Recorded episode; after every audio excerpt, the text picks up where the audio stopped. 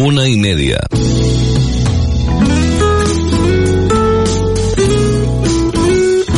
Radio Las Palmas FM. Radio Las Palmas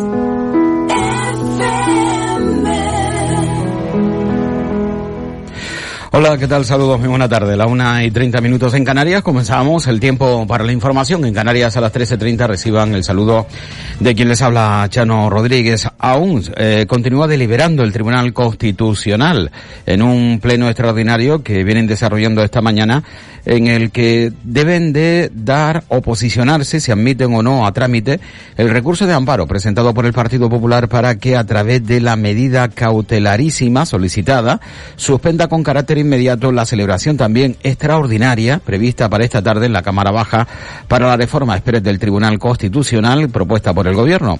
Y de esta manera asegurar la renovación pendiente.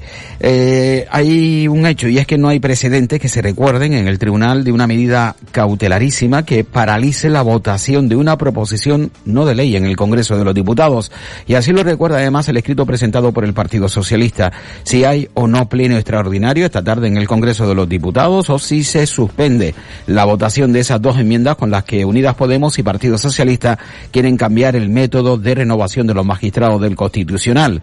Y vuelvo a repetir, de dependerá del Tribunal Constitucional. Pero hay un hecho, una verdad que no puede pasar desapercibida. El Constitucional es de mayoría conservadora y con un tercio de sus miembros con el mandato ya caducado y delibera un recurso del Partido Popular para suspender la tramitación legislativa de la Cámara Baja. Como bien digo, aún se encuentra deliberando el Tribunal Constitucional y me imagino que en los próximos minutos o en las próximas horas pues habrán tomado una decisión teniendo en cuenta además que la sesión parlamentaria extraordinaria está convocada para esta misma tarde. Y vamos con datos económicos. Tal y como era previsible, era la Reserva Federal de los Estados Unidos cerró ayer miércoles eh, un año de fuertes subidas de tipos de interés con un incremento más, esta vez del 0,5 y con perspectivas poco halagüeñas para la que es aún la primera economía mundial, ya que advierte de problemas de desempleo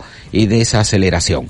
La FED, la Reserva Federal de los Estados Unidos, coloca el precio del dinero entre el 4,25 y el 4,5. Es la cota más alta en los últimos 15 años. Y hoy también le toca al Banco Central Europeo, que hasta el momento está cumpliendo la anunciada hoja de ruta de salida de los tipos de interés negativos, adelantada hasta fin de año y que bueno, pues parece que es bastante previsible. Es decir, el Banco Central Europeo va a continuar subiendo los tipos de interés al menos hasta mediados del próximo año 2023, dada la persistente elevada tasa de inflación subyacente y se espera para hoy una subida del Banco Central Europeo de 50 puntos básicos, el 0,5, a la que seguirán dos subidas de 25 puntos cada una en, el primer trimestre del próximo año 2024. La idea es alcanzar una tasa terminal que esté situado en torno al 4,75 o al 5% de interés en esa lucha, como bien digo, contra la inflación.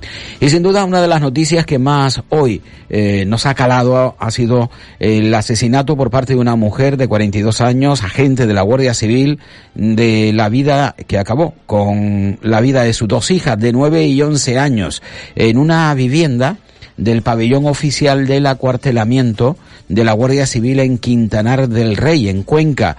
Eh, han sido los propios compañeros los que han acudido tras escuchar las detonaciones de los disparos efectuados por esta, por su compañera, por un agente de la Guardia Civil de tan solo 42 años que asesinó, eh, acabó con la vida de sus hijos de 9 y 11 años y además una vez que eh, disparó con su arma de fuego reglamentaria a los niños, a sus hijos, después se quitó se quitó la vida. lo que da de sí a una noticia realmente luctuosa. Y la pregunta que siempre no, nos hacemos, ¿qué habrá pasado por la cabeza de esa mujer para acabar de esa forma con la vida de sus dos hijos? Ayer dábamos nota del precio de la luz que bajaba como nunca. Hoy volvemos a dar precios eh, de la luz eh, que vuelve a subir, no como nunca, pero sí de manera importante en relación a la jornada de ayer, miércoles, un 80,3%. Se sitúa el precio mm, medio de la jornada de hoy en ciento 69 euros con 13 céntimos. El precio bueno, el precio alto en 169, el medio en 131. Eh, tendremos eh, las horas más caras esta noche entre las 7 y las 8 y hemos tenido la más barata de madrugada, como suele ser habitual, además dos horas de 3 a 5 de la mañana. Hay que tener en cuenta que sin la excepción ibérica eh, fijada en nuestro país y también en Portugal, ahora estaríamos pagando un precio medio de 272 euros. Estamos hablando de clientes de tarifa regulada, no de tarifa libre, sino de tarifa regulada, 272 euros, es decir, 103 euros más que eh, lo que lo que pagan ahora los que tienen tarifa regulada en estos momentos. Es decir, la excepción ibérica funciona, aunque se sigue eh, en la Unión Europea, en Bruselas, eh, intentando eh, apaciguar los ánimos de los países que quieren una rebaja sustancial del precio de la electricidad. Y los países más industrializados, los países más fuertes, como por ejemplo Alemania, como por ejemplo Países Bajos, pues quieren que todo se deje eh, correr en los próximos días y no poner un tope al precio del gas. Y vamos con una noticia, a mí al menos me ha llamado muy mucho la atención, me imagino que a ustedes también.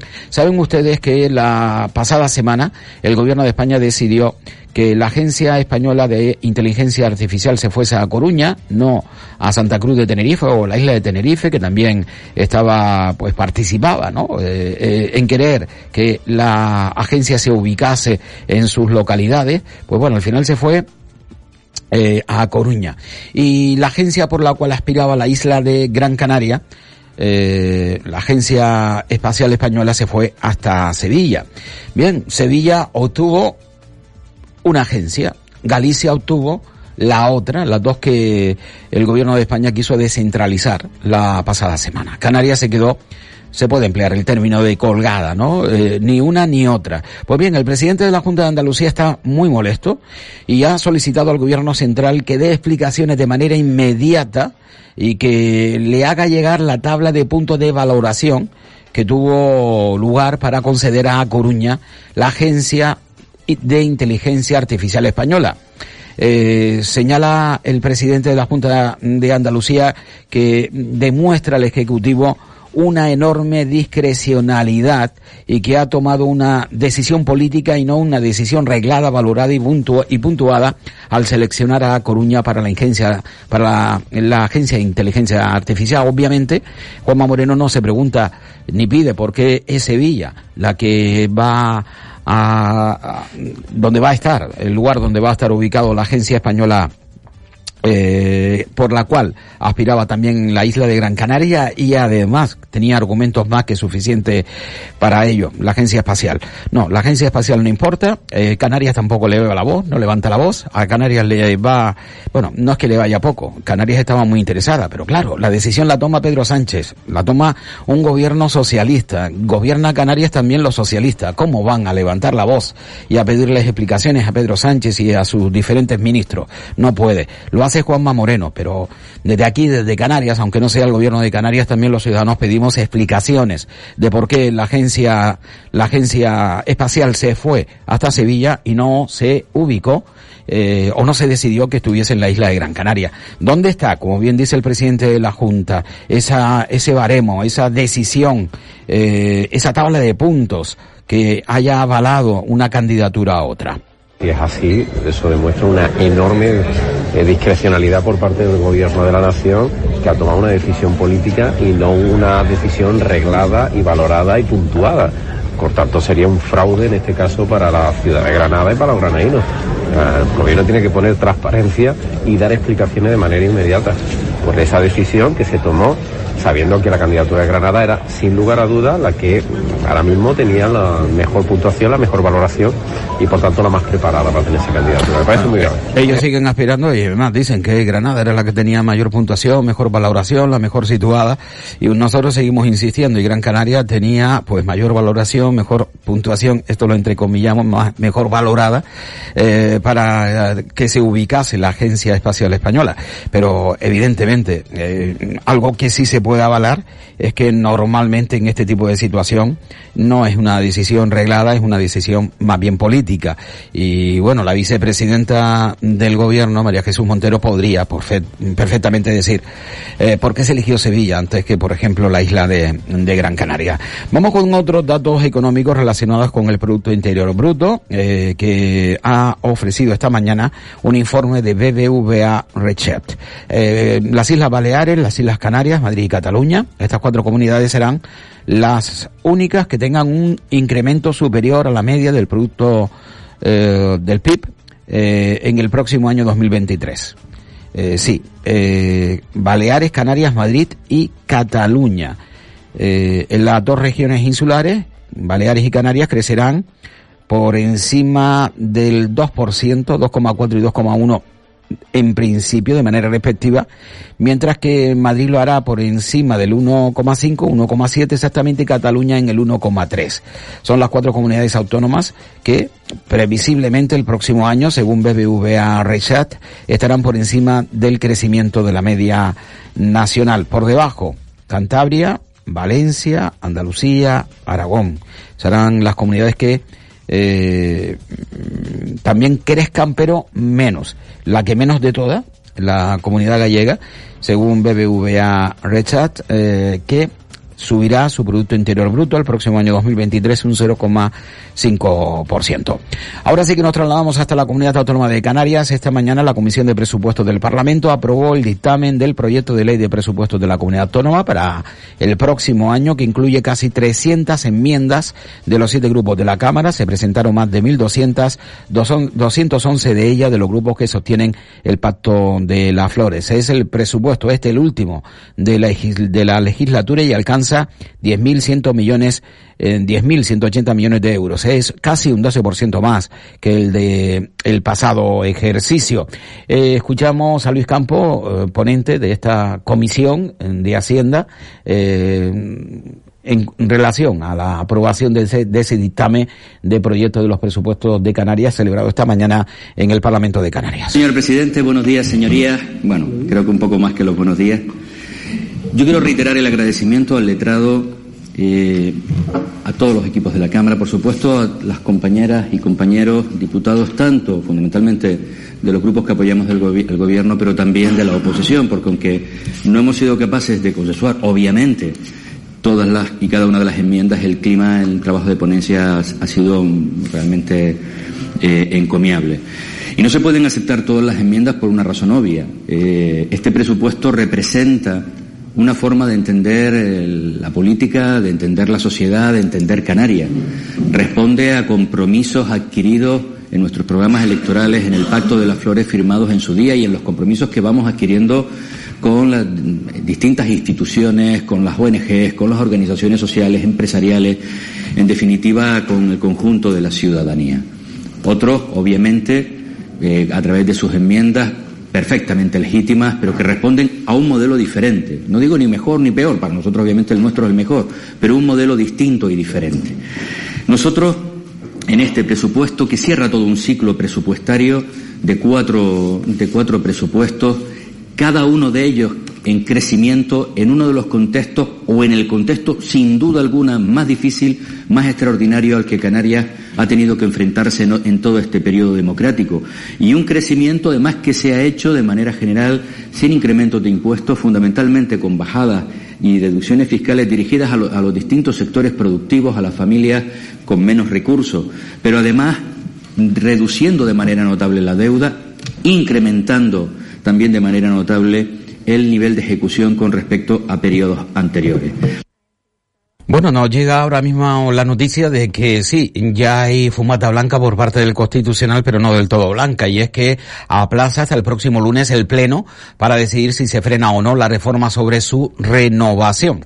Es decir, no va a decidir el Tribunal Constitucional en el día de hoy, sino que aplaza esta decisión hasta el próximo lunes. Eh, de todas maneras, el Pleno del Congreso arranca esta tarde a las dos, es decir, en tan solo eh, 15, 16 minutos y sí que se va a votar a otras cuestiones, eh, como son eh, los delitos de sedición y también de malversación, tal y como se había anunciado, pero lo que es la renovación del Tribunal Supremo, bueno, pues esta decisión la tomarán los miembros del Tribunal Supremo, cosa un poco rara, un poco extraña, el próximo lunes. Hoy eh, han tenido que cerrar y dar capetazo a este asunto sin que haya una, sin que haya una mm, decisión. Pues nada, pues a seguir esperando en relación a este, este asunto. Eh, una y cuarenta y tres minutos de la tarde, o mejor dicho, ya 45 de la tarde en Canarias. Vive la Navidad en la zona comercial abierta León y Castillo Arenales. Inscríbete en el segundo certamen de fotografía. Disfruta del primer concurso de escaparates y ven al fin de fiesta con actuaciones musicales y la visita de Papá Noel el 20 de diciembre a partir de las 4 de la tarde en la Plaza Rafael Osanaján. Arenales sonríe por Navidad. Financia Distrito Centro. Organiza a Eleica. Cuenta con nosotros. Contamos contigo. Atención, ¿eres autónomo o tienes una empresa con menos de tres empleados? ¿Quieres una página web o tienda online sin gastarte un euro? Aprovechate de la subvención de 2.000 euros que ofrece el kit digital y que Web Las Palmas te gestiona completamente gratis. Sí, sí, 2.000 euros. Apúntate ya en weblaspalmas.es. Los lunes y jueves a las doce y media de la mañana en Radio Las Palmas hablamos de salud con el Dr. Vázquez, ofreciéndote claves y consejos para una vida más saludable. Y todo el año, las 24 horas del día, te atiende en el teléfono 644-929190. Recuerda, 644-929190. Para más información visita joseluisvázquez.es o escribe a info arroba joseluisvázquez.es. Ya son más de 25 años los del Dr. Vázquez comprometido con el bienestar y estará encantado de atenderte. Y no lo olvides. ¿Preocupado por la caída del cabello? La solución Celularis Capilar te ayuda a fortalecerlo. En herbolarios y para farmacias pides Celularis Capilar y consigue frenar su caída. Fútbol en Radio Las Palmas. Este sábado a partir de las cinco y media de la tarde, Villarreal B, Unión Deportiva Las Palmas con la narración de José Luis Suárez y los comentarios de Carlos Santana. Partido ofrecido por gentileza de Spar Gran Canaria, Panadería Pulido y Cofres del Mar. Bueno, anteriormente daba a conocer el lectuoso suceso importante eh, que tuvo lugar en Cuenca esta misma mañana, una guardia civil que disparó contra eh, dos de sus hijos a quienes eh, mató. Bueno, pues ahora también nos llega la noticia, eh, una noticia eh, que indica que un policía nacional, un policía nacional, en la ciudad, se ha disparado con su propia arma en la ciudad de la justicia de Castellón. Es decir, se ha suicidado un policía nacional en Castellón esta mañana tras dispararse con su propia arma. Eh, hecho evidentemente no esperado, luctuoso y en cierta manera también triste. Eh, bueno, hay Consejo de Gobierno en estos momentos eh, está acudiendo a la sala de prensa del de la sede de Santa Cruz de Tenerife el consejero de presidencia y portavoz del gobierno de Canarias para dar cuenta de lo que se ha decidido en el Consejo de Gobierno de esta, de esta mañana que acaba de concluir. ¿no? Pero un gasto que me parece que no llegaba a 150.000 euros de aumento de los créditos en materia de atención a las mujeres víctimas de violencia de género. Pero lo importante, por eso decía que no, que es solo en apariencia de trámite, es que la consejera nos ha informado. Bueno, ya veremos eh, dentro de unos momentos o quizás dentro de unos minutos y si no Asunción pendiente durante la tarde los temas más destacados que eh, se han tomado, las decisiones más importantes que se han tomado en el Consejo de Gobierno celebrado esta mañana y que en estos momentos el portavoz da cuenta de ello. Vamos con la OCDE, la reunión que se está celebrando aquí en Gran Canaria los países que forman la OCDE han adoptado, según manifestaba ayer su secretario eh, general Matías Corman un acuerdo histórico en Maspalomas para salvaguardar la privacidad en el acceso a los datos personales en poder de entidades del sector privado, que pasa por establecer límites al acceso a los mismos, así como fijar mecanismos de reparación, incluso compensación en caso de daño. Como bien eh, he manifestado, son mm, datos que ofreció Matías Cornan, el secretario general de esta organización, que eh, dio un calificativo histórico eh, el primer a, acuerdo adoptado en esta materia por la OCDE y que se pone un importante compromiso político por parte de los 38 países que lo integran. Ayer el presidente de Canarias, Ángel Víctor Torres, apostó por situar a las islas a la vanguardia de la digitalización del planeta Tierra. Canarias es un líder consolidado en el turismo y precisamente su modernización y digitalización son algunas de sus fortalezas. Junto con las energías limpias, la informatización ha de asentarse como uno de sus principales valores presentes y futuros. De hecho, gran parte de la oferta turística ya ha iniciado ese camino y esta cumbre supone el mejor marco para comprobarlo. Pese a tal pujanza turística, la diversificación perdón, de la economía isleña en estos últimos años queda reflejada en el contraste existente entre lo que ha crecido el número de trabajadores en el sector turístico en esta legislatura, el 5,8%, y lo que ha ocurrido con todo lo vinculado a los cuidados sociales, el 24%, las producciones audiovisuales y artísticas, el 22,5%, las actividades profesionales, el 12,8%, o la gestión de los residuos, el 10,4%. Esto se ha traducido, junto con otros subsectores, en 62.280 nuevos empleos en tres años y medio, el 7,7% del total, lo que deja a las claras que la diversificación productiva ya ha comenzado a abrirse paso y no es, por tanto, una utopía inalcanzable. Que Canarias sigue la senda de la digitalización mundial y quiere estar a la vanguardia. También lo prueban los datos reflejados estos días en el foro Canary Island Hub Digital, en el que se remarcó que la agenda digital canaria que hemos impulsado desde el Gobierno contempla hasta 2025 una inversión de 800 millones de euros para consolidar y expandir la economía del conocimiento en las islas. Nos quedan ocho minutos para que el reloj marque las dos de la tarde, pongamos el punto y seguido y nos adentremos en el tiempo del deporte. Vamos con una noticia que nos llega esta mañana desde la autoridad portuaria de Las Palmas que señala que la empresa Global Ports Holding va a invertir aproximadamente unos 40 millones de euros en los próximos años para la construcción y explotación de terminales de cruceros en los puertos de la provincia de Las Palmas. Eh, puertos de Las Palmas de Gran Canaria, los mármoles en Lanzarote y también del puerto de Rosario. Eh, es una empresa, esta Global Post Holding, eh, que va a operar en nuestras islas mm, con otro nombre, Global Ports Canary Island, y que tiene bastante experiencia dado que es el primer operador de puertos de crucero del mundo, el más grande del planeta, con una presencia establecida en el Caribe, en el Mediterráneo, con una cuota de mercado superior al 30%, y tiene actualmente 27 puertos de cruceros en 15 países. Y esta empresa, la Global Ports Holding, ha sido la que ha obtenido la adjudicación de la concesión para la construcción y explotación de los terminales de cruceros de los puertos de Las Palmas, aproximadamente unos 40 millones de euros en inversión. Y la presidenta del Observatorio contra la Violencia Machista del Consejo General del Poder Judicial, María de los Ángeles Carmona, inauguró ayer miércoles en Las Palmas de Gran Canaria el Congreso Justicia y Sostenibilidad Democrática.